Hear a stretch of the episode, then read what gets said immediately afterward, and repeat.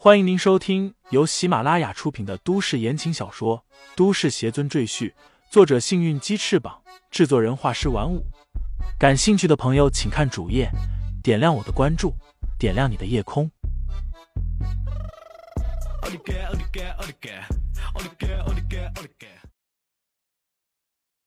第一百九十六章：潜入山寨下。王元照做之后，也看见了面前的石墙。他一脸愕然，喃喃道：“我说刚才撞的那么痛，原来撞在石头上了。”两人开始沿着石墙寻找入口，绕了一大圈，终于找到了一座石头拱门。拱门上方的石头已经损毁，只剩下两根门柱孤零零的立在地上。进入拱门之内，便看见前方不远处有一座山寨，隐藏在一片迷雾之中，若隐若现。那片迷雾可能就是店老板说的有毒的瘴气，但李承前和王源并不惧怕，除非是特别厉害的、具有腐蚀性的毒气，一般自然界形成的瘴气对他们的身体不会造成伤害。两人蹲在远处，取出望远镜观察山寨内的情况，并没有发现什么守卫。想来九街寨里的人认为有障眼法和瘴气双重保护。绝对不会有外人进来，所以也没有设立守卫。王源，看看山寨里面的情况。李承前对王源说道。王源点点头，从背包里取出一个小型无人机，上面配备了高清摄像头。他打开了手机上的操作软件，然后控制着飞机悄悄的飞到山寨的上空，窥视里面的情况。通过镜头。两人看见山寨内只有一些老人和孩子，而且数量很少，只有十几个人。除此之外，没有看见其他人。奇怪，人都干什么去了？王源一边疑惑，一边继续操控着无人机在山寨上空飞行。这次他把无人机的高度降了一下，这样可以观察的更加清楚。李承前看了一会儿，忽然说道：“等一下。”对着山寨中心的这座石塔，把无人机的镜头拉近。王源闻言，忙操控着无人机的摄像头对准了石塔。说是石塔，其实更像随便用石头堆砌起来的房子。这房子分为三层，但很明显，除了第一层人能进去之外，上面那两层不过是装饰，人根本上不去。看来，这座塔应该是通向地下的。李承前暗自嘀咕，他让王源继续在山寨内搜索，寻找金秀口中那座圣灵阁的位置，但找了一遍也没有什么发现。王源道：“除了这座古怪的石塔之外，其余的都是住人的普通竹楼，不像什么圣灵阁。”李承前点点头道：“看来那座石塔很可能就是圣灵阁。”他沉思片刻道。于慧，你用无人机将人们都引开，我进去看看。王源马上提出反对：“这不行，李大师，你修为尽失，一个人进去太危险了。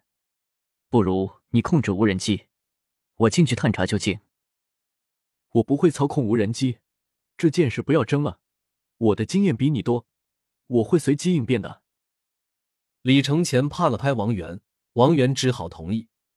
他操控着无人机缓缓降下来，在一个光屁股小男孩面前晃了一圈，顿时将小男孩吸引住。阿爷，好大的虫子！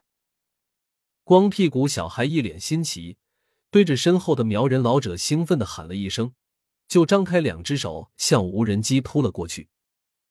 小男孩的举动顿时引起了其余人的注意，别的孩子也兴奋的跟着跑过来，而那些老人们。则一脸疑惑的看着天上的无人机，他们根本没见过这东西。王源的无人机操作技巧很娴熟，他控制着飞机在一大群孩子的围追堵截中四处逃窜。老人们不放心，便也一起跟孩子跑。没一会儿，广场上就空无一人了。李承前麻利的从幕墙翻进了寨子，然后悄悄来到石塔的石门前，他用力一推。石门便被他推开，露出里面一条幽暗的隧道来。李承前从石壁上取下一个火把，借着光亮向隧道深处慢慢走去。隐约间，李承前听到隧道前方传来低沉的话语声，像是许多人在念诵经文。李承前听不懂那些语言，他猜测可能是苗语。原来，山寨的人都在这里。李承前走到隧道尽头，侧着头，小心翼翼的向里张望。只见这里是一片极大的空间，大约五六百人聚集在里面。他们跪在地上，对着地面上的一个古井叩首祷告。李承前静静的观察里面的情况，他发现金秀也在人群里，一脸虔诚的跪拜。这时，一个头戴诡异面具的人从人群中站起来，大声说着李承前听不懂的语言，然后拉起金秀走到古井前。用刀割破了金秀的手臂，让鲜血直接流入古井之中。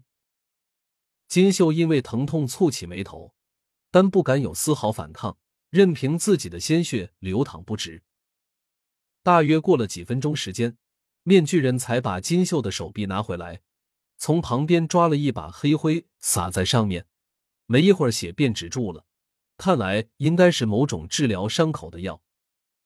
李承前忽然皱起眉头，他感觉到四周的灵气开始疯狂的向那个井口汇聚。不多时，便听一声怪叫，仿佛婴孩的啼哭，又似女人的怪笑，令人毛骨悚然。这群人又开始大声的念诵经文。金秀和那个面具人站在一旁，一脸惊恐的看着井口。只见一个巨大的怪物缓缓从井里钻了出来。这是一头金色的巨蛇，这巨蛇很是庞大，它的眼睛如人头般大小，探出井口的身体足足十米高，头几乎都要达到了洞顶，而后面还未出现的身体不知道有多长。金秀和那面具人站在巨蛇面前，显得十分渺小，就像一个人站在一栋三层小楼前一样。面具人对金秀低声说着什么。然后缓缓退到人群中，和其余人一起跪拜祷告。金秀脸色苍白，一动不动，就这么与那巨蛇四目相对。巨蛇吐出细长的蛇信子，缓缓用身体将金秀围在中央，仿佛在欣赏自己豢养的宠物一样盯着金秀。突然，他口吐人言道：“汝乃这一届的圣女吗？”金秀战战兢兢的的回答道。回圣灵大人的话，是的。巨蛇将硕大的头颅伸到金秀面前，似乎在嗅他身上的气味。半晌后，缓缓点头道：“汝未破身，很好。只要汝身上的灵元还在，本尊便可突破桎梏，距离修成正果又近了一大步。”巨蛇狂笑起来，声音却是诡异莫名。金秀不敢说话，只是低着头站着。十日之后。我来破汝的身。巨蛇留下一句话后，便缩回了古井之内。听众朋友们，本集已播讲完毕，欢迎订阅专辑，投喂月票支持我。你的微醺夜晚，有我的下集陪伴。